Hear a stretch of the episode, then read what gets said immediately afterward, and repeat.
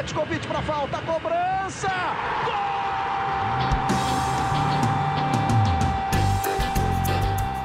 Está entrando no ar o podcast Sabe de quem?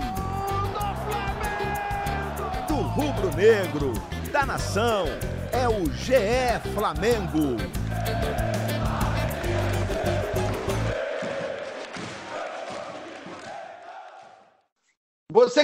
Liga no GE, tá ligado aqui também no GE Flamengo, podcast que você já conhece, pensado, dedicado e produzido para você, torcedor rubro-negro.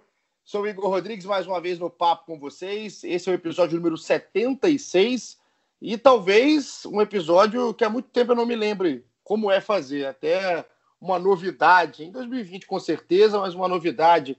E aí é o novo normal. Tomara que não, mas parece um novo normal aí nesse momento aqui no Flamengo, porque o Flamengo ontem foi amassado. A gente está gravando isso aqui na quinta-feira, ontem, quarta-feira, foi amassado pelo Atlético Goianiense, 3 a 0 o jogo fora de casa. Mais um Flamengo irreconhecível, mudado, mexido, e que a gente tem muita coisa para falar do que foi esse jogo, analisar mais especificamente as mudanças do Domenech, também atuações dos jogadores individualmente, enfim é, não faltam elementos. A gente sabe que a torcida desabafou nas redes sociais, a gente tem muita coisa para colocar de participação da galera. Então, para o episódio, para a gente não perder tempo aqui dentro do episódio, que promete ser carregado, que promete ser pesado, eu estou aqui na companhia da dupla de setoristas do Flamengo, Felipe Schmidt e Fred Uber. Schmidt, bom dia. A gente está gravando isso quase na madrugada, se você quer saber de casa. Então, bom dia para você, Schmidt. Boa tarde para quem está ouvindo à tarde, boa noite para quem está ouvindo à noite. Prazer falar contigo. Bom dia, Paulinho. Bom dia, Fred Uber. Não foi pesadelo, né? Aconteceu de verdade o que a gente viu. É, acordar hoje e ver o Flamengo tomar de 3 a 0 da Atlético Goianiense. Fora o baile, né? Poderia ter sido mais. É muito preocupante. A gente sabe que é um começo de trabalho, né? Mas é, a, a, a linha entre pô, ser um começo de trabalho, ter paciência, ter tempo para trabalhar e o, a realidade, né, a torcida já, já machucando nas redes sociais, é muito curta. Então, vamos tentar analisar e tentar explicar um pouco o que está acontecendo. Né? Perfeito, Schmidt. Fred, seja muito bem-vindo. Prazer falar contigo também. Considerações iniciais disso que o Schmidt falou, né? Poderia ter sido um baile ainda maior do que foi contra o Atlético Goianiense. Exatamente. Saudações a todos aí. Eu acho que é, de 76 episódios, acho que esse é o que a gente está fazendo depois de uma, de uma, pior, pior de exibição do Flamengo. Eu acho que as justificativas vão terminando também. Se falou muito de falta de ritmo em relação ao Atlético Mineiro na primeira rodada, agora essa justificativa não cabe contra o Atlético Goianiense, que estava uma situação até muito pior do que o Flamengo, que está muito mais tempo é, pre se preparando, time mal tecnicamente, mal fisicamente, perdido em campo. Então, tem bastante coisa aí para a gente abordar nesse, nesse Flamengo lanterna do Campeonato Brasileiro, acredite se quiser. É, quem imaginava, cara. Então, você que está ligado aqui no ge.globo barra podcast, pelo Spotify, nos agregadores que a gente disponibiliza aqui o material, tanto do Google, Apple, enfim, por onde for, Fica ligado que a sua pergunta pode aparecer aqui hoje, sua participação, seu desabafo, que não foram poucos através do Twitter de Flá. Então vamos começar falando o seguinte: não foi pesadelo, foi muito bem o Schmidt nesse momento. O Flamengo perdeu de 3 a 0 na segunda rodada do Brasileiro, já tinha perdido do Atlético Mineiro na rodada inicial. Os gols do Atlético Goianiense foram marcados por Yuri, Gustavo Ferrarez um golaço e o Jorginho também no bonito gol. 3 a 0 Vou começar, Schmidt. É, em cima da escala, acho que não tem como ser diferente, cara. Em cima da escalação do, do, do Domenic Torren, para a gente falar é, na pronúncia legal aqui, né, do catalão. É, eu vou, vou, cantar a escalação do Flamengo, depois quero que a gente se atente ali à linha defensiva, ao sistema defensivo.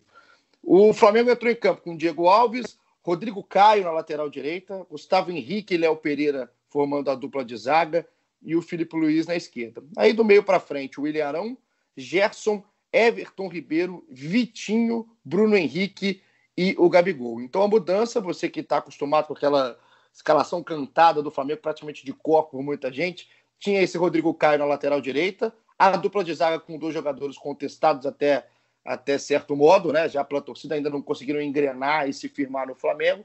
E no meio, o Arrascaeta começando no banco, quem ganhou a vaga dele foi o Vitinho. Vamos começar no sistema defensivo, Schmidt, para a gente tentar separar, né? A gente aqui está fazendo uma análise, a gente às vezes vê o torcedor muito apaixonado e com razão, o torcedor pode estar é, tá na bronca que quiser aí com o Domi, mas é, olhando a coisa com um pouco mais de frieza, não assim em cima do calor do jogo, faz algum sentido o que pensou o Domi aí nesse sistema defensivo principalmente?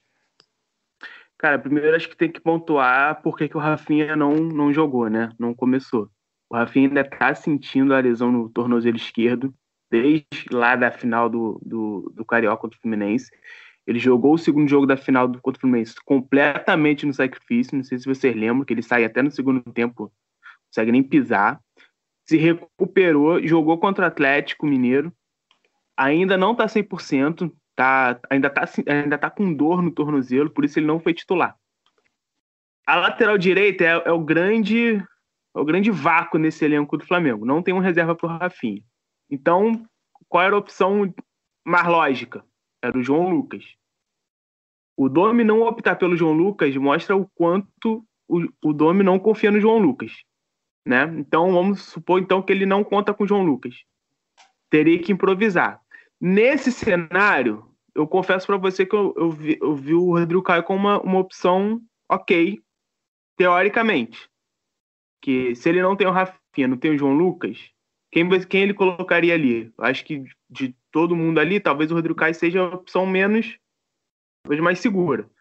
Obviamente, isso não se materializou no jogo. Foi péssimo porque você perde seu melhor zagueiro. Como você falou, o Gustavo Henrique e o Léo Pereira, nenhum dos dois até agora se encaixou no time. E eu acho que isso fica muito claro no comecinho, naquelas correrias do Atlético, como os dois estavam completamente perdidos. O primeiro gol é, é a bola vai, vai no meio dos dois ali. O, o, Gustavo Henrique completamente perdido na área, não consegue fazer o corte. O Léo Pereira, pô, a gente já viu várias vezes como ele, como ele não se encaixa ainda no Flamengo. É, muitas vezes muito muito exposto, perde muitas bolas assim no confronto direto. Então, vendo antes do jogo, em tese, entendendo tudo isso, eu achei que o Rodrigo Caio foi uma opção até ok. Obviamente, isso não funcionou de jeito nenhum. E, da, e é, vamos ficar no sistema defensivo, né? Depois a gente fala um pouco mais da parte é, defensiva. Eu tava até para Schmidt, para colocar o Fred aqui na conversa também, porque eu tive uma leitura diferente da sua de início, assim. Pare... Não é aquele engenheiro de obra pronta, realmente. Era o susto, porque eu... você falou, o Rodrigo Caio, talvez, é, não talvez, com certeza, era o único nome 100% confiável da defesa do Flamengo. E Sim. a partir do momento que ele desloca o Rodrigo Caio para a direita, eu acho que ele ganha dois problemas para ele. Né? Ele ganha o problema ah. de um jogador na lateral direita que não está acostumado com a função, que não gosta da função, inclusive para você que vai no ge.globo barra Flamengo, tem até o pessoal que a gente resgatou, né? A gente tava, o pessoal que estava trabalhando ontem na cobertura do jogo, resgatou é, uma entrevista do Rodrigo Caio, quando ele fala que uma das desavenças com, com o Diego Aguirre, ainda no São Paulo, foi quando ele começou a usá-lo na lateral direita, esquecendo o Rodrigo Caio como opção de defesa. Não só esse problema, foram vários outros, mas esse foi um dos motivos que aí esquentou o clima do Aguirre com o Rodrigo Caio. Então, quando ele ganha, Fred, esse problema do Rodrigo Caio na direita, que não tem cacuete nenhum para jogar de lateral direito, ele ganha também o maior dos problemas, que é no miolo de zaga, né? Porque o Léo Pereira, com todo respeito ao Léo Pereira, até o momento ele não jogou futebol no Flamengo. O Léo Pereira não sabe é, o que, que ele está fazendo em campo pelo Flamengo, lento, Tá se... O Léo Pereira está sempre correndo atrás, é impressionante. Ele não é consegue estar tá ali na hora certa na jogada. E o Gustavo Henrique também, talvez até com menos oportunidades, também ainda não conseguiu ter uma sequência. O zagueiro que a gente sabe que se caracteriza mais pela altura do que talvez pelo aquele jogo de linhas, um jogo posicional. A gente não sabe qual é a palavra da moda agora nesse Flamengo do Domi. Então, é, Fred, já olhando o que aconteceu dentro de campo, é, a sua leitura foi mais próxima da do Schmidt antes do, da, dessa dessa, dessa catástrofe que aconteceu no gramado, ou você leu também como uma ideia interessante do Rodrigo Caio, talvez, pensando em tudo que o Schmidt falou já do Rafinha? É, até quando saiu a escalação, a gente imaginava que, que, ele colocaria o Rodrigo Caio não de lateral, né, como nos três zagueiros, dando um pouco mais de liberdade para o Felipe Luiz ser um ala. Tal. Eu falei, pô, vamos, deve, vamos ver o que vai acontecer, né? Mas assim, eu acho injustificável ele ter esperado tanto depois de tudo que aconteceu, o Rodrigo Caio tomando um baile ali totalmente fora de, fora de, de posição, de, de, de ajuste com o time. Os dois zagueiros pareciam encostavam na bola, eles corriam atrás dos atacantes e, e não acontecia nada. Achei que até que o, que o, o Domi poderia ter tentado corrigir isso um pouco mais rápido, esperou demais, ficou muito passivo ali do lado do, do campo. E outra coisa que me incomodou nesse jogo é, parece que, sei, eu vejo uma incapacidade do, dos jogadores de, de se, se incomodarem dentro de campo com tudo que está acontecendo. Parece que não tem ninguém para dar um grito ali, não tem um, não tem, assim, uma, uma liderança, alguém para chegar. Peraí, vamos para aqui um pouquinho, vamos organizar. É, acho até que o, isso, isso, melhorou um pouquinho com o Rafinha, um cara que grita mais, que, que sim, fica mais indignado. Acho que faltou até um pouco de indignação dentro do, do, time do Flamengo ontem. É, o Flamengo me parece muito passivo dentro de campo, né? O time, eu, não sei, eu não sei o que, que é a palavra que é né, no momento, mas o Flamengo eu não sei, eu coloquei até a gente usa muito rede social, Twitter, essas coisas, e eu acho o Flamengo não teve vontade, mas talvez eu não sei nem se a palavra é vontade. O Flamengo parece realmente não se incomodar, parece achar que vai ganhar a qualquer momento do Atlético Goianiense, no caso, e tomou uma, uma grande uma sapatada. É, para a gente, antes de entrar no que foi o jogo em si, né, de fato, que foi esse baile que o Flamengo tomou fora de casa, tem a outra grande mexida, né, Fred, que é o caso do Arrascaeta. O Arrascaeta começa no banco, o Schmidt falou o lado do Rafinha. Queria que você falasse o lado do Arrascaeta para a gente saber se tem alguma informação que o Arrascaeta também não estava em perfeitas condições, em totais condições de jogo, ou se essa opção do Arrascaeta começar no banco para o Vitinho titular é uma opção do Domi, é uma opção realmente técnica, tática, ou o que ele imaginou aí nesse ter pouco tempo, curto tempo de treinamento que teve. É, acho aparentemente a, a opção do, do Rascaeta foi mais uma parte física também, de, de desgaste, de recuperação de um jogo em cima do outro. Essa opção, assim, achei até mais natural, né? É, até estava com opção no banco, mas colocou um jogador da posição, o Vitinho. Mas é para a gente começar a falar do Vitinho já, da atuação Já pode, Vitinho, já, já, já pode. E eu sei o que vai ser, então já pode ficar à vontade. Olha, eu, sinceramente, a gente, pode, a gente falou aí do sistema defensivo, os jogadores foram muito mal. Já adiantando assim um voto de pior em campo, assim, eu votaria no Vitinho, que estava jogando na posição dele, mesmo começou jogando pelo lado direito, mas depois foi pro lado esquerdo, mas não acertou nem domínio. E aí, aí não tem como nem colocar na culpa do técnico, porque tem coisas técnica de o cara não acertar domínio, não acertar o passe, aí fica muito difícil. É, eu acho que tá, o que falou que não sabe a palavra, eu acho mesmo o Flamengo indignação com, com a atuação que teve contra o Atlético. Schmidt, o Vitinho, é... sabe o que, que, me incomoda, assim? É aqueles jogadores, cara, que a gente sabe da qualidade, né? Porque quando você está falando de um jogador, quando a gente vai fazer análise, e aqui é análise em cima do que o cara faz em campo, né? Não é, é análise é, profissional, não é pessoal, é análise dentro de campo do Vitinho. Quando você sabe que o cara tem qualidade, né? E a gente sabe que o Vitinho é um jogador de qualidade, porque por alguns momentos, mesmo que poucos, mesmo que lampejos, talvez, o Vitinho demonstra isso, é né? um cara que tem talvez uma das melhores finalizações do Flamengo, bate com as duas pernas, é um cara que seria para mim importante nesse quesito, só que a gente fala tanto desse quesito, ele raramente usa essa característica que ele tem. Quando usa, costuma dar certo, mas são raras às vezes. Eu lembro do jogo contra o Corinthians, talvez, mas são poucos jogos que a gente vai lembrando do Vitinho usando a característica que tem. Então, esse tipo de jogador, que é o Vitinho, esse causa talvez mais indignação no torcedor e mais estranheza quando a gente vai fazer um tipo de análise, porque o Vitinho ele é de uma preguiça em campo, é de, um, de uma lentidão dentro de campo, é, é, é de uma pouca entrega dentro de campo, que eu não consigo também aqui entender, porque não é falta de oportunidade. O Vitinho é um jogador que é muito utilizado, muita gente coloca como 12 jogador em 2019, talvez não agora, porque tem muita concorrência, até mais concorrência do que tinha. Mas aí o Vitinho ganha uma oportunidade do nada, né? ela cai do céu, uma oportunidade como titular num jogo, teoricamente, antes do baile acontecer dentro de campo, um jogo que ele teria espaço para jogar, né, que ele teria ali condições de fazer um bom futebol, e o Vitinho simplesmente não aparece em 45 minutos. Era melhor que nem tivesse aparecido, porque quando apareceu, realmente foi um desastre. Cara, e assim, quando eu vi a mudança, né, quando eu vi que entrou o Vitinho no Arrascaeta, eu até pensei, pô, faz sentido. Primeiro que o Arrascaeta não tá jogando nada. O Arrascaeta não tá jogando nada desde a volta da pandemia. Nada, nada, nada. E, pô, o Vitinho, cara, é aquele cara que, se você pensar no, né, no que o, a ideia de jogo do, do, do Domi, cara, ele encaixa, é o cara que vai driblar, é o cara que joga pela ponta, é o cara que tem velocidade, que vai, sabe, abrir. Só que não, não vai, né? O que você falou, não vai, assim, a gente tá sempre esperando, pô, agora o Vitinho vai ter a chance dele, o Vitinho vai aproveitar. Eu pensei ontem, pô, esse jogo é bom para ele, ele, ele, né, faz exatamente o que o Domi quer, e aí ele Pensei não faz nada. mesmo, pensei exatamente chuta, a mesma coisa. finaliza, é, muito mal. Mas assim, eu acho que não dá para individualizar no Vitinho. Eu acho que eu discordo um pouco de vocês, vocês do, Fred, quando ele fala em indignação. Eu acho que o que está acontecendo é que o time está completamente perdido. Aí eu vou fazer uma analogia.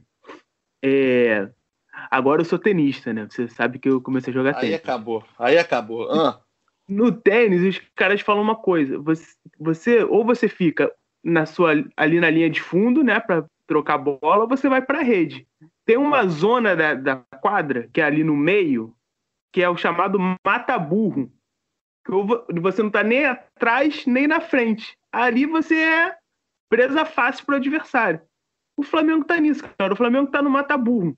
O Flamengo não tá nem fazendo o que fazia, nem, nem tá ainda no que o Domi quer. Aí tem que saber, ele vai para frente ou ele vai para trás, entendeu? É, ficar nesse meio termo vai ser muito ruim, porque não vai não vai é, não vai evoluir, não vai não vai não vai chegar a lugar nenhum. é, eu, vou, que eu vou torcer pro Domi não jogar tênis, porque o mata-burro pode ser uma posição que ele vai adorar hein, nesse momento. Ou não, né? Ou não. É, a gente nem sabe, né? É, talvez ele improvise algum tenista no lugar. Porque assim, é, é, para mim é o que tá acontecendo. Os caras, tipo, no- o- ele até fala depois do jogo, né? Ah, o primeiro jogo contra o Atlético Mineiro a gente jogou do jeito do Jesus. Dessa vez, dessa vez não, cara. Esse segundo jogo, ele colocou tudo que ele pensa. É 4-3-3, que o Flamengo não jogava. É, ele botou o Everton Ribeiro de meio campista central. O Everton jogou na ponta. O Everton jogou de meia do lado do Gerson e o Arão de volante. Era um, né, um triângulo ali no meio. Do- os dois atacantes abertos. Então, aí, aquilo ali foi completamente dome, não foi nada Jesus. E, E é o que- cara, é, é, Schmidt, é assim, mais ou menos tudo que ele falou que não faria Ao naquela contrário, coletiva, exatamente. Né, de apresentação, que se eu não estou enganado, a gente estava fazendo a coletiva, se eu entendi decentemente o catalão, ali no Portunhol, ele disse que Uhum. chegaria, que ele tem visões diferentes né, do, do Jesus em certos pontos, mas que por respeito, por tudo que o Jesus ganhou e pela condição que estava dando certo, a mudança Exato. seria pouco a pouco. E ou É. a gente tá, a gente desaprendeu tudo do que é pouco a pouco, ou ontem ele, ele realmente colocou a mudança completa do que ele entende de jogo. É. Aí, aí eu acho que fica a questão agora pro futuro. O que, que ele vai fazer? Ele vai né, insistir no, no estilo dele. E aí, se ele for isso, vai ter que dar tempo, né? Até os caras aprenderem. E tempo é o que o Flamengo tem de menos, né? Ou ele vai, vai retroceder e vai falar: não, não vai dar para fazer isso, é melhor ficar aqui do estilo de Jesus. Para mim, essa é a grande questão do futuro do Flamengo. Ô, Fred, sabe o que minha mãe me ensinou quando eu era mais novo, né? Ainda era um, um moleque, é porque agora a gente está envelhecendo, tá ficando acabado já, mas quando eu era um moleque, é, e eu entrei para Globo, né? Aí pro GE, aí minha mãe falou assim: ó, chega com calma, né? Chega tranquilo. E, pô, aí eu chego. Quando você tá chegando no lugar, eu vou chegar no GE. Eu não vou mudar a história do GE, então vou com calma, né? Aí eu olho, ó, aqui eu posso ir, beleza, beleza, tranquilo.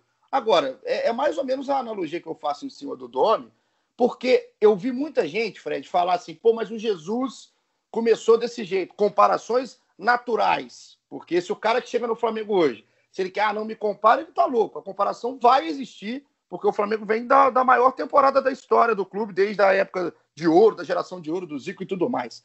Então, é, quando eu vejo muita gente tentar algum tipo de defesa, ou pelo menos algum tipo de esperança em cima do Domi, é, são dois pontos. Primeiro, que não é, não é demonizar, não, é, não acabou. É, a, a era Domenech não acabou nesse jogo contra o Atlético Goianiense. A gente vai entender o que, o que é a resposta dele, se ele é um cara resiliente a partir do terceiro jogo agora, que é um jogo contra o Curitiba. Mas eu, o ponto que vem aqui para mim é assim: para mim não tem nada a ver com o que foi o início do Jorge Jesus. Nada a ver. Primeiro, contexto.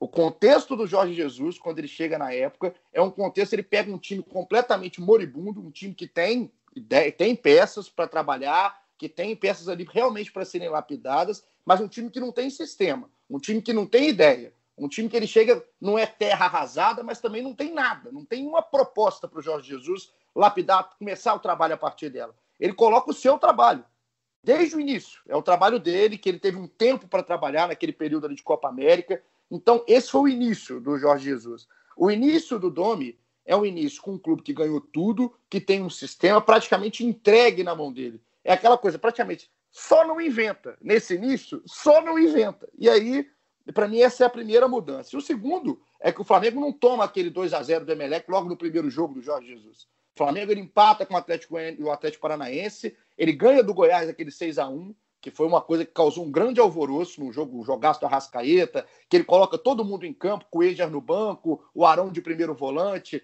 tá, jogando, tá em campo a Rascaeta, Everton Ribeiro, Diego, então ele começa a implementar as coisas, depois ele começa. A única invenção do Jorge Jesus maior é nesse jogo contra o Emelec, quando ele faz a dobradinha Rafinha e Rodinei, e ele entende que deu errado depois. Isso aí já é o quinto jogo.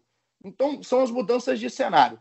O lado que eu te pergunto da questão do Domi é até quando que essa paciência vai ter, né? Porque não é culpa dele o cenário ser diferente, mas ele entrou num cenário que ele já conhecia. É, não, é completamente diferente realmente o, o cenário. É, o Jorge Jesus precisava mudar, né? Eu pensando aqui enquanto vocês falavam, eu fico imaginando a cabeça do Dome, ele talvez tenha imaginado, pô, esse, esse segundo jogo, o Atlético Goianiense está vindo um time parado, time todo arrebentado, notícias de Covid, sabe quem. Acho que ele pode ter visto uma oportunidade boa para ele começar a querer colocar a, a mais a cara dele no time e, e deu no que deu, né? Imagino que para esse jogo com o Curitiba ele vai, pelo menos se ele puder começar com o Rafinha, já vai ser um grande avanço, né?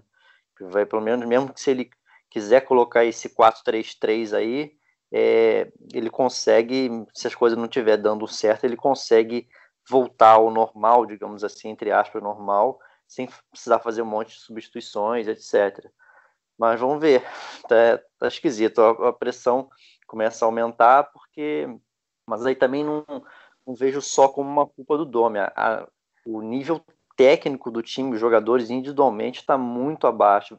É, Bruno Henrique muito abaixo, Gabigol é, muito abaixo, parece que fisicamente está bem, está tá esquisito. É, parece que esse tempo todo sem jogo, sem, sem disputa de jogos aí pesou muito para o Flamengo na, na questão física.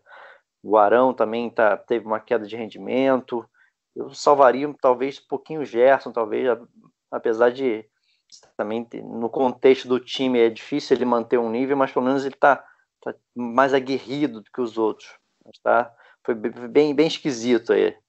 O que eu também. É, eu estava falando ontem, assim, né? Gente, depois do jogo. É, porque ontem foi uma maratona de jogos, né? Pelo menos aqui, eu estava vendo o jogo desde a tarde, o jogo do Neymar, né?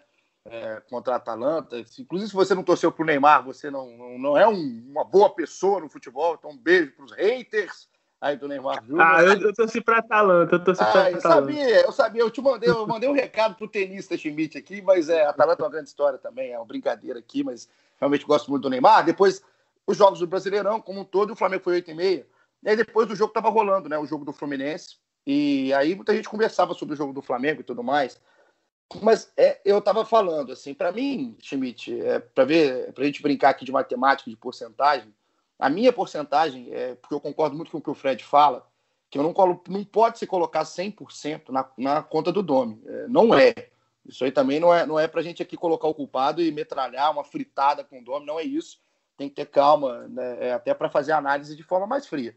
Mas eu coloco 70%, 70% na conta do Domi e 30% na conta dos jogadores. Porque o grande, o grande problema do Dome, além da escalação, é a demora para reagir no banco. É a demora, assim, para se incomodar com o papelão que estava acontecendo dentro de campo. Assim. É, ele, não, eu não estou aqui, a gente não está aqui pedindo um treinador que fique correndo na lateral do campo igual o Sampaoli, que a gente está acostumado, e que era o Jesus também, é, antes na lateral de campo ali do Flamengo no banco, mas é uma inércia que o Domi fica no banco, vendo o que estava acontecendo dentro de campo, que assim vai incomodando quem está assistindo, né? Porque fala, não é possível, ele não está vendo, tem algum problema, enfim. Então, para mim, a escalação, a mudança tardia. E uma coisa que eu tô, eu, eu vou pedir, para mim é um pedido aqui, é, encarecidamente, a Felipe Schmidt, Fred Uber e Alcaê Mota, que hoje está de folga, por isso que não está aqui, setoristas do Flamengo. Eu quero saber, eu estou com dúvida, é, se o Domenic Torrent, ele, ele tem o um conhecimento sobre a nova regra aí durante a pandemia, que pode fazer cinco mudanças. É, eu estou realmente. É, é, é, uma dúvida que eu estou tendo, porque não é possível. Porque não é possível que no primeiro jogo contra o Atlético, o Flamengo, o Flamengo fez três mudanças, e agora no segundo jogo o Flamengo faz também três mudanças. Então é, é, é um pedido né, para a gente, só para ver, pode, podem confirmar isso, ele sabe, ele não quer. Porque não faz o menor sentido que uma visão clara de um time que não está jogando absolutamente nada dentro de campo, pedra dentro de campo contra o Atlético Goianiense, continuar com só dois, três mudanças, com dois jogadores do banco de reservas, sendo que você tem um Thiago Maia, que você tem um time que tem 78 opções no banco, e ele prefere continuar do jeito que está dentro de campo. Então é um pedido meu a Felipe Schmidt, que está aos risos aqui, você não está vendo, né? Porque é um podcast no caso, mas é um pedido encarecidamente para a gente entender se o catalão chegou aqui com a, essa ideia de jogo. Cara, eu concordo muito com o Fred, que o Fred diz, pô, se ele viu que o Rodrigo Caio não estava funcionando, ele deveria ter tirado, sei lá, com 20 minutos de jogo, antes de tomar o primeiro gol, ou assim que tomou o primeiro gol. Eu acho que ele errou aí. Essa questão da inércia no campo, eu acho que isso aí é muito mais para consumo externo, cara. É, acho que cada treinador tem o seu jeito, não é porque ele tá ali parado que ele não tá fazendo nada, sabe? Não é, não é porque ele tá Concordo. dando o show que o Jesus dava. Concordo, porque, mas, assim, e aí, e aí eu pode, acho que entra. Ele pode ser até mudo, ele pode ser até mudo. Ele pode ser mudo, se ele quiser. Não precisa falar uma palavra, mas ele tem que, ele tem que substituir. Ele chama Sim. lá o auxiliar e fala assim: meu, irmão, levanta, pede pro cidadão levantar a placa e muda o que tá acontecendo dentro de é, campo. Ele ainda mais, se indignar. Ainda mais numa atuação ruim como foi a de ontem, né? Isso aí, isso aí realmente não tem, não tem sentido. Mas aí eu acho que entra muito a questão já da comparação com Jesus, né? Você já pensa no Jesus dando cambalhota na, na área. Aí tu vê o cara que é o oposto, não, não, não vai ser, não, nunca vai ser, a comparação vai ser favorável para ele. É, deixa eu só voltar um pouquinho no que vocês estavam falando de, claro. do tempo quando Jesus pega. Eu acho que para Jesus foi melhor. Sabe por quê? Ele começou do zero. Como você Com disse, o Flamengo, o Flamengo não tinha é, vício, não tinha nenhum vício assim de jogo.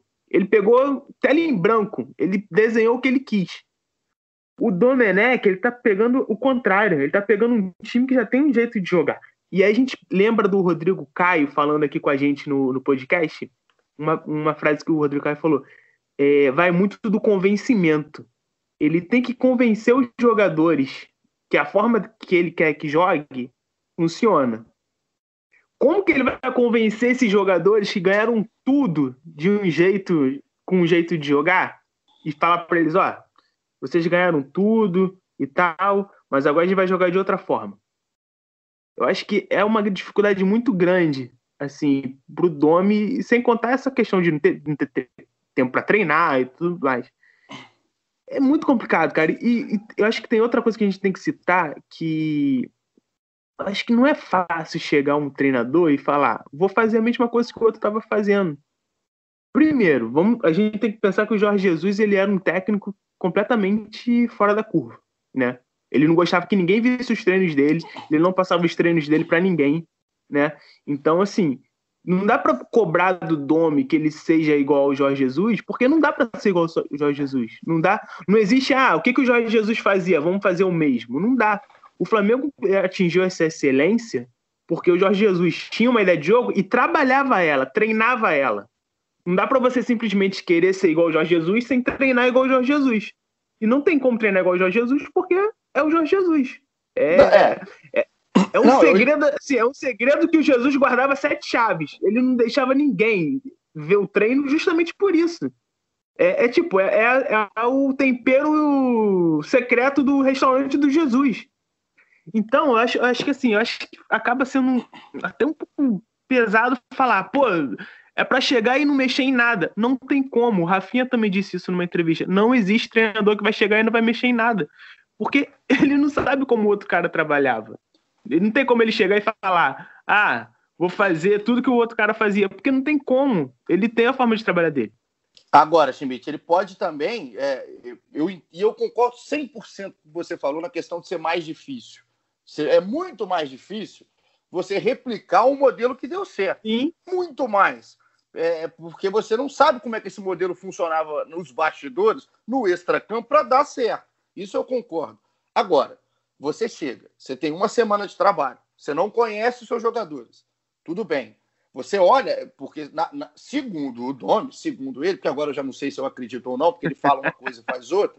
Segundo ele, ele estava vendo jogos do Flamengo. Né? Ele, tava, ele tinha estudado o Flamengo. Então ele não estava chegando, ele, ele, não me pegou. É igual você me pegar aqui me jogar numa televisão, sei lá, indiana, para começar a falar. Eu não vou saber. Se eu não, se eu não estudar, se eu não entender o que, que é, eu não vou saber. Eu vou falar uma coisa de besteira que alguém vai criticar, igual eu estou criticando aqui o dono.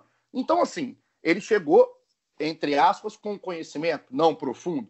Então, quando você não tem tempo de se aprofundar no conhecimento de um elenco, você vai ter que, pelo menos, pelo menos, trabalhar a memória recente, afetiva desse time, com o que estava dando certo. E, aos, e aí, aos poucos, você chega num, num líder Sim. do elenco, você vai no Rafinha, se ele conhece o Rafinha, se ele fala com o Rafinha, se ele não sei o que com o Rafinha, ele chega no Rafinha e fala: ó, sou outro treinador, sou outro treinador, mudarei coisas, trabalharei de jeito diferente, mas isso aqui que vocês faziam, que eu via os jogos, eu era um cara estudioso, eu quero replicar, eu quero tentar aqui. E outra coisa que eu vou fazer, eu vou tentar mexer o menos possível. É, é assim, para mim, a, a, mudança do Rodrigo Caio para lateral direita, ela, ela, é, ela, é, tão inacreditável, ela é tão inacreditável que eu não sei, que eu não sei que pra, a, a, o que me causa, Fred, é assim, ele chegou, ele não tinha ali o Rafinha, beleza. Ele não gosta do João Lucas. Porque também, assim, não gostar do futebol do João Lucas não é nenhum. Não é nenhum, nenhum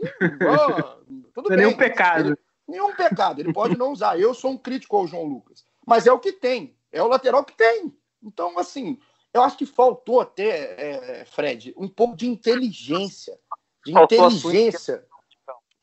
Assim, sabe, assim, o cara para para pensar e fala assim, rapaz, eu perdi na estreia. Eu tô num, num lugar que os caras estavam ganhando de qualquer um. Então, o que, que eu vou fazer agora? Não sabe, meu irmão, dá uma, dá uma esquivada, assim, não, não, não vai, sabe? não tem necessidade de fazer o que ele fez com o Rodrigo Caio ontem. É, essa, para mim, é absurda. E o, o, o Schmidt falava, Fred, que é que eu quero te falar, individualmente os jogadores estão muito mal, assim, é, é bizarro. Eu estava vendo, eu adoro, eu adoro, ó, eu adoro ver programa de debate pós-jogo. Eu adoro. Eu adoro. Porque aí os caras, assim, que eles estão babando, né? Assim, eles estão ali, Não. acabaram de ver o jogo, o cara tá espumando uma galera. Então eu amo. E vejo de tudo, e o tá? Twitter, o Twitter também vejo... é lindo. Pô, rapaz, é lindo. É lindo. Eu acho, eu, pra mim é o melhor momento hoje da humanidade. É quando acaba o jogo e aí tem aquilo tudo ali. E eu vejo tudo, tá? Vejo Twitter, vejo Sport TV, vejo ESPN, vejo, vejo todos. Eu adoro, eu gosto. E aí, cara, eu tava vendo muita gente falar sobre a questão física, assim. Tem alguma coisa errada. Tem alguma coisa errada. É. Tá? Nitidamente tem alguma coisa errada. O, o a gente está vendo a movimentação, porque às vezes o cara, tecnicamente, o cara tá mal. E existem dias ruins. O Bruno Henrique não vai acertar tudo, o Everton Ribeiro. Mas assim, o Everton Ribeiro, ele tá arrastando em campo. Tá arrastando. E eu sou um dos maiores defensores do Everton Ribeiro. O Schmidt está é aqui para não me deixar mentir. Assim. Para mim, é o grande jogador do futebol brasileiro, né, Fred? Eu, eu sou um defensor ferrenho. Mas tá muito mal.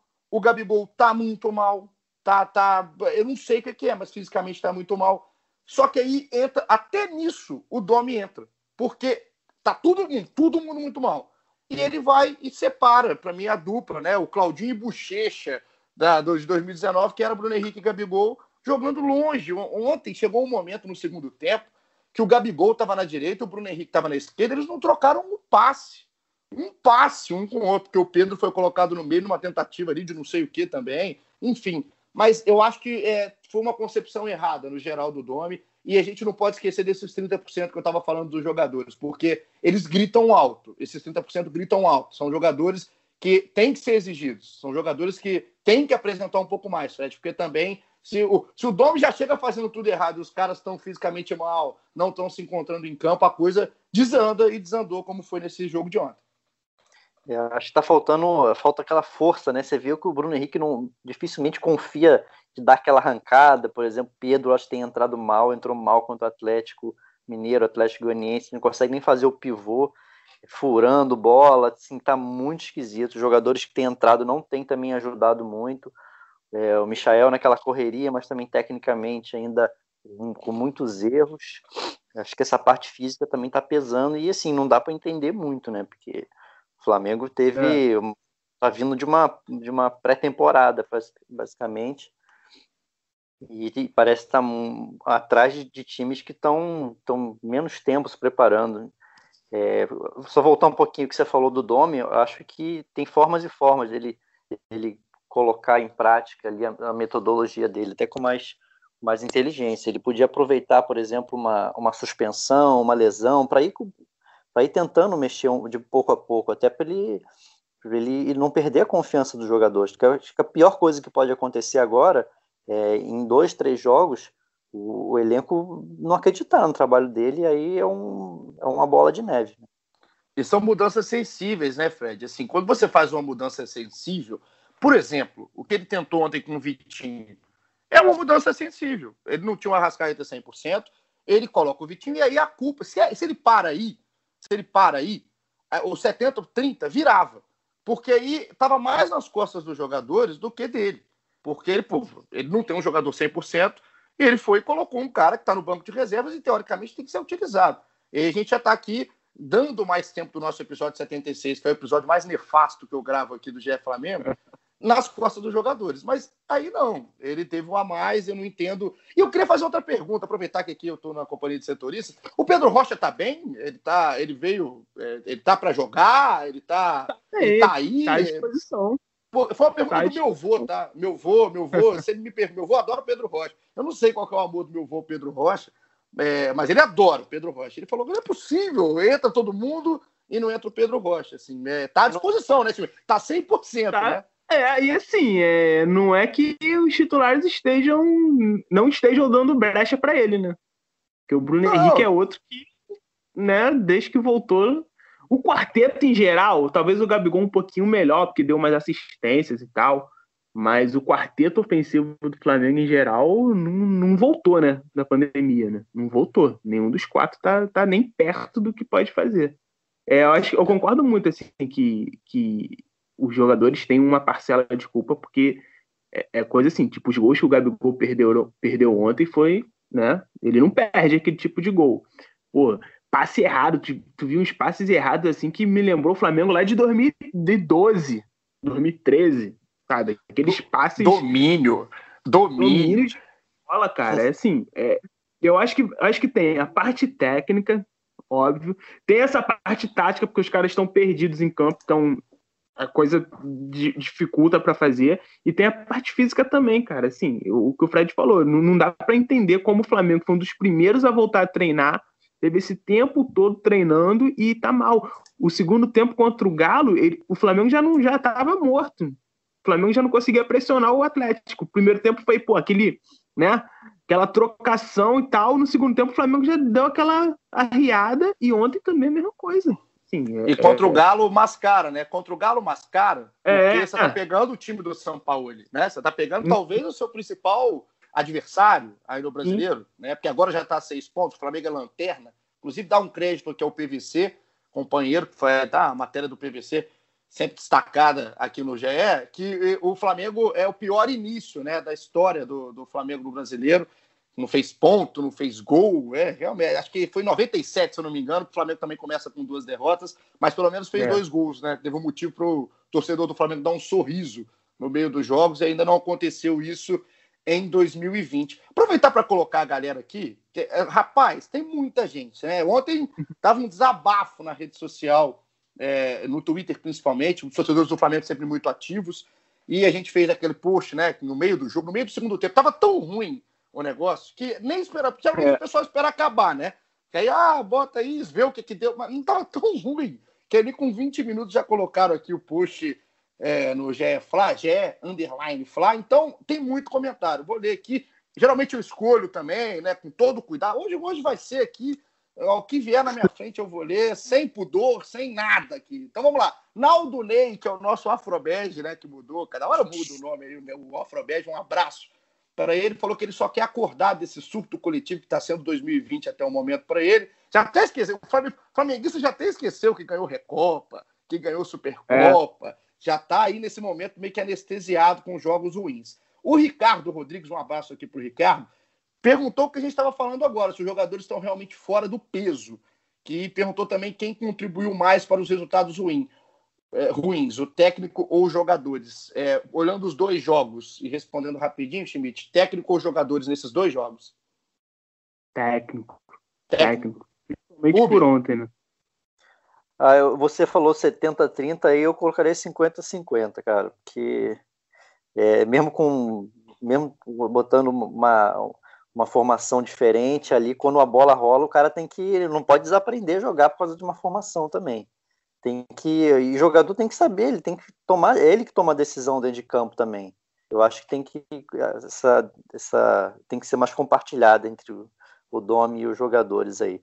É, você falou, acho que o Everton Ribeiro que você estava é, comentando é, antes aí, eu acho que tem muito a ver com a queda de rendimento do time. Como depende dele, é, time, a criatividade, a, a, a ida, essa transição defensiva para o ataque, eu acho que depende muito dele. Ele está realmente, mesmo no, ele no parece Carioca, sem força. ele não consegue é, mais dar aquele, aquelas fintas, dar aquelas, é, aquele entendimento que ele tem com o Rafinha, com o Gabigol ali pela, pela ponta direita, está faltando muito isso. Eu acho que o time sentiu muito a queda do, do Everton também.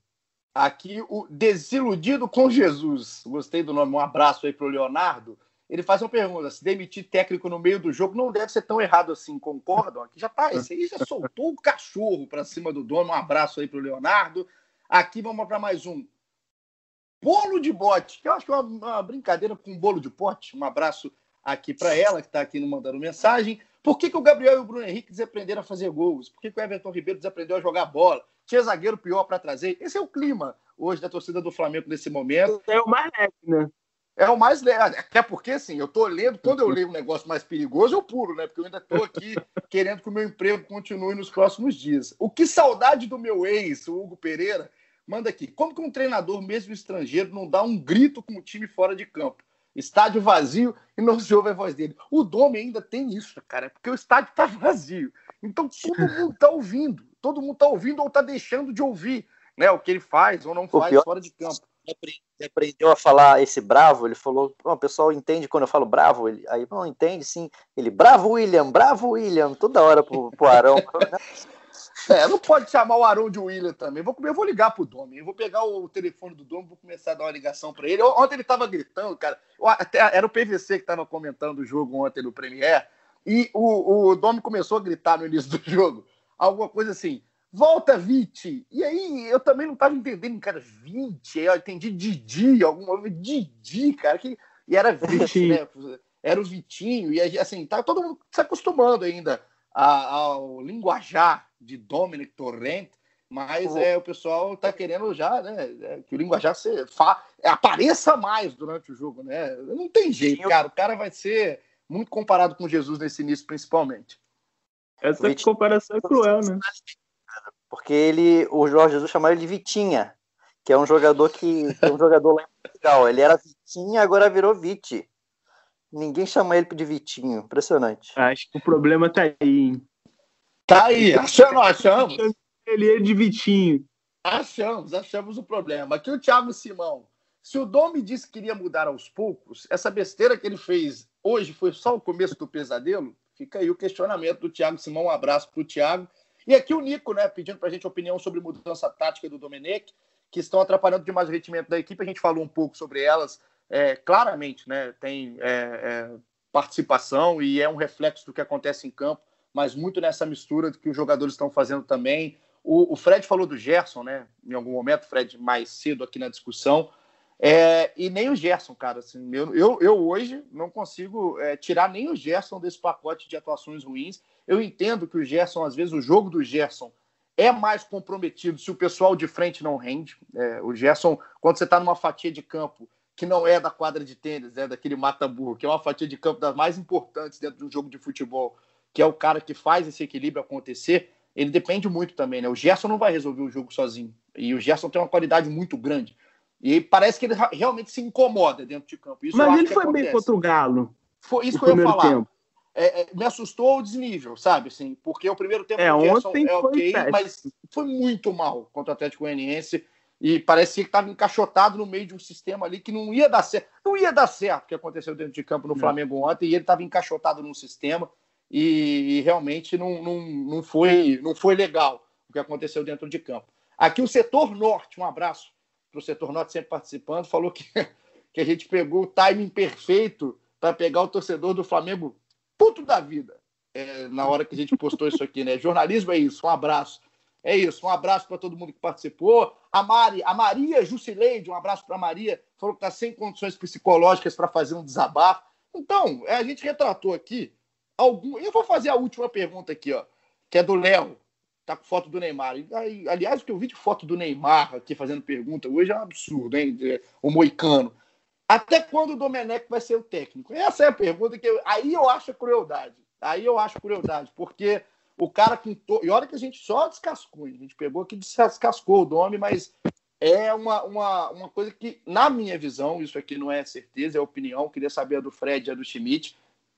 Já pedir cabeça do treinador, aí eu acho que já é aquela parte que cabe ao torcedor. A gente, assim, tem que criticar e analisar e esperar a reação, né? Esperar a reação dentro de campo, à beira do campo, é uma reação geral, não só do dono, mas também do time, Schmidt, mas Aí a pedir cabeça e falar que por nada é. dá certo. Que a, a, comparação do Jesus, eu acho que ela tem que ficar até um certo momento, né? Da porta para fora. Da porta para dentro, você tem que analisar o trabalho do cara. E não começou legal, mas também aí já falar que esse cara não serve, esse cara não presta. A gente vai com todo o discurso que a gente coloca de é. calma, é. de rotatividade de treinadores. Então, é aquele momento de se ter muita calma até para fazer uma análise. E aí eu acho que o Dome ainda merece o tempo, mas tem que mostrar a resposta. Eu acho que tem que dar tempo também. Não acho que tem que pô, acabar com o cara agora. Só que tem a questão que não existe tempo, né? É jogo atrás de jogo. Então ele tem que. Aí eu acho que entra a grande questão. Aquele, lembra aquele podcast que a gente fez meio que apresentando ele, que a gente entrevistou o Marty Perarnal, que estava no meio de um Cooper em Barcelona? É, é cansado. O que, que o Perarnal falou que era a maior característica do, do Dome? Era saber se adaptar. Ele fala isso. Então, ele, o Domi vai ter que mostrar que ele sabe se adaptar, cara, porque eu acho que, é, para mim, o, o, o, esse, esse, essa sequência de trabalho dele vai depender muito disso. Como ele vai entender o que está acontecendo, o que está dando errado e como ele vai reagir a isso, né? É, a gente falou, não tem como ser igual a Jesus, não vai ser.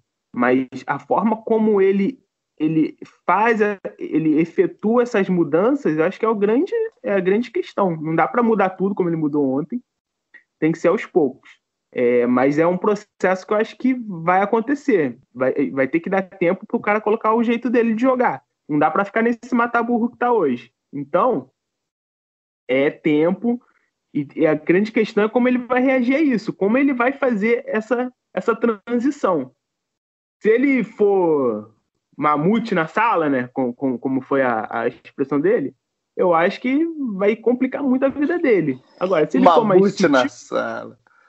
Se ele for mais sutil, eu acho que acho que vai, ainda vai ter um tempo para a gente poder ver um Flamengo, né? É, é, um, como que eu vou dizer, soberano em campo, como era contra o Jesus, né? Aquele Flamengo que tomava conta do jogo. Vai dar, vai demorar. Vai ter esse processinho aí longo.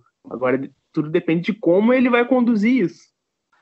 Mamute na sala, boa expressão utilizada aí pelo catalão. Então, para a gente ir para a parte final e terminar aqui, aqui o nosso episódio 76, o episódio mais carregado da história do GE Flamengo, só passar pela tabela, né? Você pode não acreditar, mas a tabela, o Flamengo esquece a parte de cima da tabela hoje, torcedor do Flamengo. Vai lá para baixo, pega, entra no, no, na tabela da Série A do Globo Esporte, né, do GE, vai lá para baixo, vai lá para baixo. O Flamengo hoje é vigésimo com zero pontos, a zona de rebaixamento. É impressionante a gente estar tá falando de zona de rebaixamento hoje com o time do Flamengo, mas é o Goiás em 17, o Curitiba em 18, o Fortaleza em 19 e o Flamengo em 20. O Flamengo está em 20 porque tomou quatro gols em dois jogos, o Fortaleza só tomou dois gols em um jogo. Fortaleza que pega o São Paulo ainda. E não fez gol. Fazer gol, a gente não vai nem entrar aqui em mérito de fazer gol, porque não fez. Agora, as próximas rodadas, diga lá. Fala mais uma coisa. Rapidinho, que eu acho que o Fred, o Fred tocou nisso, que eu acho que, que ele tem muita razão. É, quando ele fala que também a, a responsabilidade é também dos jogadores, a gente fica falando, pô, o Domi mudou tudo. Mas, cara, o, ele, foi o que tu falou agora também, o elenco do Flamengo, o time que o Flamengo tem, é pro cara botar num 4-3-3 que ele botou ontem, que não é nada de outro mundo, não é nada mirabolante, é para ganhar do Atlético Goianiense que não joga cinco meses, sabe? Por mais que ele tenha inventado, entendeu? Acho que tem, tem, tem essa questão também. Só para pontuar isso, porque pô, ele não colocou o time num 0-5-8, sei lá, sabe? Não botou o time sem goleiro, sabe? Então acho que tem essa, essa, essa questão dos jogadores também. Pô, a gente sempre falou que o elenco do Flamengo tem é, super tem uma capacidade cognitiva maior, tem uma, né, mais inteligente, coisa. Acho que dá, dá para também produzir mais, mesmo é. que o Domi esteja forçando aí. É, não, e não desaprende, né? Alguém perguntou é. aqui da galera que mandou, não desaprende a jogar futebol, tá muito mal. E a cobrança que é um time muito bom. A cobrança que é um time que tem o melhor jogador da posição, talvez, em todas as posições do futebol brasileiro.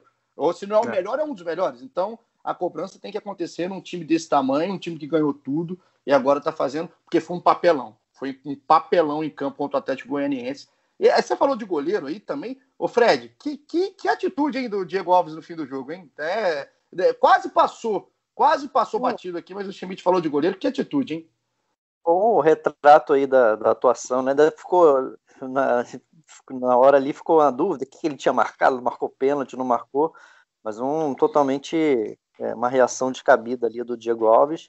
E agora vamos ter o, o César. Será que que o, o Domi vai botar o César para ficar fazendo saída de bola com o igual fazer com o Diego Alves.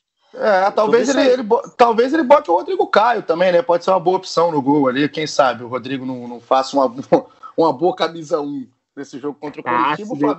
O Flamengo, o Flamengo, o Flamengo, para a gente terminar aqui, que eu preciso né, tomar um suco, tomar um banho. O Flamengo vai, na terceira rodada, encarar o Curitiba no Couto Pereira, às 19h30, popular sete e meia da noite, pela terceira rodada do Brasileiro. E aí a sequência é o Grêmio em casa, já mais, prepara para mais um grande jogo, né? um jogo contra uma das equipes também mais fortes do futebol brasileiro. E depois tem o primeiro clássico aí do Dome, Flamengo e Botafogo, no domingo, dia 23 de agosto, no Maracanã, 11 horas da manhã. Essa é a sequência do Flamengo do Dome, o Dome que precisa mostrar, dar uma resposta urgente dentro de campo para ele, para o time, para a torcida, para o Mamute que está em campo, que está na sala, não sei onde está o Mamute, enfim, precisa dar uma resposta para todo mundo. Fred Uber, um beijo, muito obrigado pela participação nesse episódio pesado, denso, tenso aqui do nosso GE Flamengo.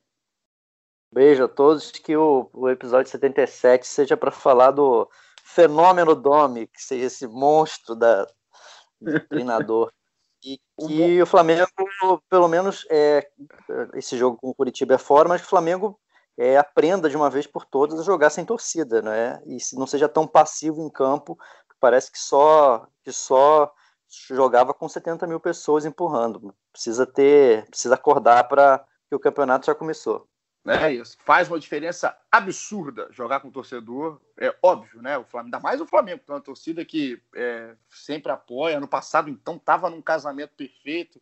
Ali vai fazer falta, mas tem que aprender, porque se ficar nessa aí de faz falta, faz falta, faz, vai fazer falta até o final. E se for fazendo falta, o negócio vai ficar pesado e não vai dar certo. Então, Felipe Schmidt, tamo junto, um beijo, até o episódio 77. Tomara, né, que seja o mago da adaptação mesmo aí, o Domi, ou o Perarnoro vai vender um livro mais aqui no Brasil, porque a gente falou que foi ele, a culpa é do Perarnoro, que falou que ele era o mago da adaptação, então que esteja certo o Perarnor para a torcida do Flamengo e que o Domi consiga se adaptar e rever os seus conceitos contra o Coritiba. É isso, que o Flamengo faça pelo menos um gol, né? Contra o Curitiba. Já, já seria um bom começo. Já seria um bom, um bom indício de, de evolução. Um abraço aí para todo mundo e tamo junto. É o Curitiba do Barroca, hein? Que tem uns conceitos legais de jogo, hein? Vamos ver. Muralha no gol. Muralha, Muralha no gol, rapaz. Barrado, que, o que é, foi barrado? Ah, graças a Deus. O que, que era o destino, né? O que, que seria o destino se pegasse aí, Flamengo pressionar, Muralha ia ser gol de cabeça do Muralha no final. Então, a gente espera que vai acontecer no sábado, Flamengo e Curitiba, terceira rodada, quem sabe um gol quem sabe aí alguma coisa dentro de campo desse Flamengo do Dome. Um abraço para você que ficou ligado até agora aqui com a gente no GE Flamengo. Continua ligado, hein? Sua companhia é muito importante aqui com a gente. E a gente tá. A gente desculpa, porque a gente zicou também, né? A gente fez um episódio com o Rodrigo Caio, aí o Rodrigo Caio, né? O cara resolve mudar. Se a gente fizer um, um episódio com o Gabigol, o Gabigol vira volante. Então a gente não vai fazer, vai ficar só a gente falando aqui a partir desse momento um pouquinho, enquanto o Dom se adapta. Um beijo para você que está do outro lado em casa. Continue se cuidando, o trem passando aqui no final. Um abraço para os maquinistas. Tamo junto. Até a próxima e aquele abraço.